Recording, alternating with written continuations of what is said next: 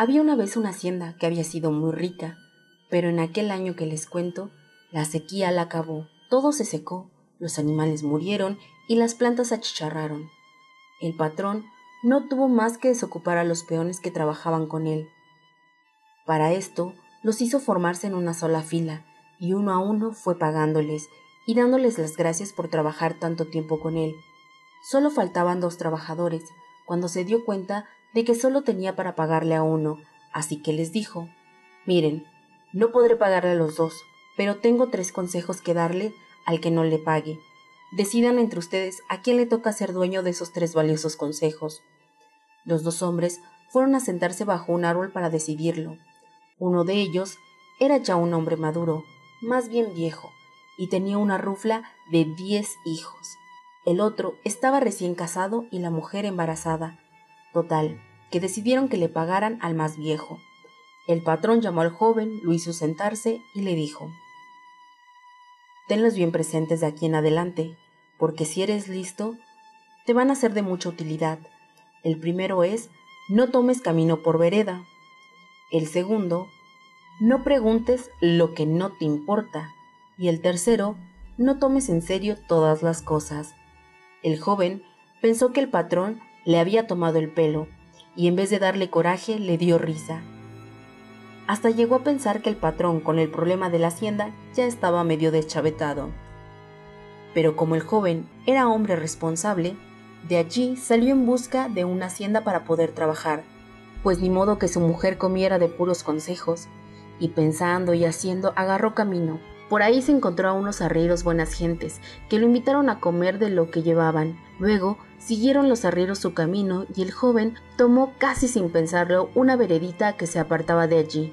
Los arrieros dijeron que iban a la hacienda de Santa Rosa y que por el camino salía más corto, pero al otro día, cuando el muchacho llegó a dicha hacienda, supo que a los arrieros los habían matado en el camino para robarlos. Sin querer, pensó que el primer consejo del patrón se había cumplido. Luego, fue a pedirle trabajo al patrón, que lo recibió muy bien, lo pasó a la casa y le sirvieron de comer, pero casi se va para atrás cuando va viendo en un rincón del comedor a una señora encadenada que también estaba comiendo, pero en una calavera. El joven como si no hubiera visto nada, siguió comiendo.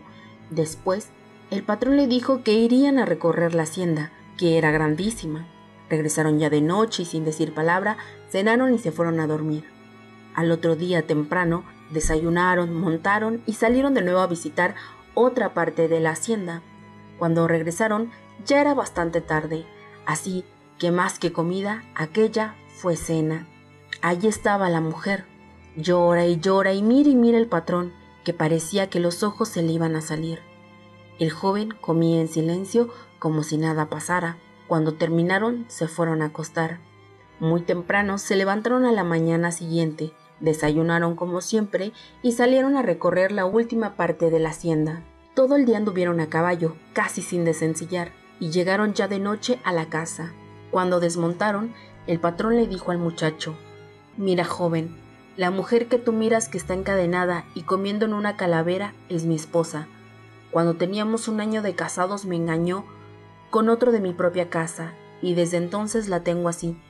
Y juré que hasta que hubiera alguno que aunque la viera tres días seguidos no me preguntara por qué estaba así, la iba a desamarrar. Y luego me la iba a llevar a un rancho que tengo muy lejos de aquí. Quédate pues con la hacienda. Tú sabrás qué haces con ella. El joven comprendió que el segundo consejo se había cumplido. Esa misma tarde, el hacendado le entregó al muchacho las escrituras y se fue con su mujer al rancho.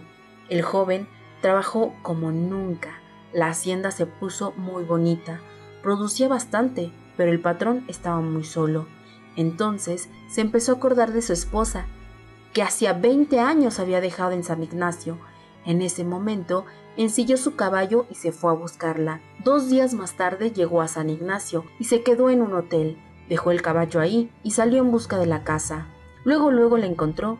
Adentro estaba una mujer maciza, pero guapa todavía, la cual lo alegró muchísimo, mas la alegría le duró poco, pues en ese momento llegó un joven guapo, bien vestido, montado en un caballo, La mujer recibió al joven muy contenta, le sirvió de comer en los mejores platos y tazas. El hacendado empezó a sentir que la sangre le hervía en las venas, pero se contuvo, porque recordó el último consejo. Se calmó poco a poco y en vez de irse a emborrachar a la cantina, se fue a la iglesia a pedirle un consejo al padre. Este le dijo, ¿Qué esperabas hacer, hijo? Pues matar al muchacho. Qué bueno que no te dejaste llevar por el primer impulso. Mira, tú estuviste 20 años sin aparecer por aquí ni mandar noticias tuyas, pues dos meses después de que te fuiste nació tu hijo. Rosa a duras penas logró mantenerlo y velo ahora, grande y fuerte. Ahora ve con ellos, a ver si pueden perdonarte. El hacendado se fue directamente a su casa. Rosa lo vio, corrió hacia él y lo abrazó, mientras le decía a su hijo, Ándale Juan, te dije que tu padre vendría un día de estos a vernos, ¿Verdad, José, que prometiste volver? El hacendado lloraba, no sabía si de alegría o de vergüenza al ver la delicadeza de aquella mujer.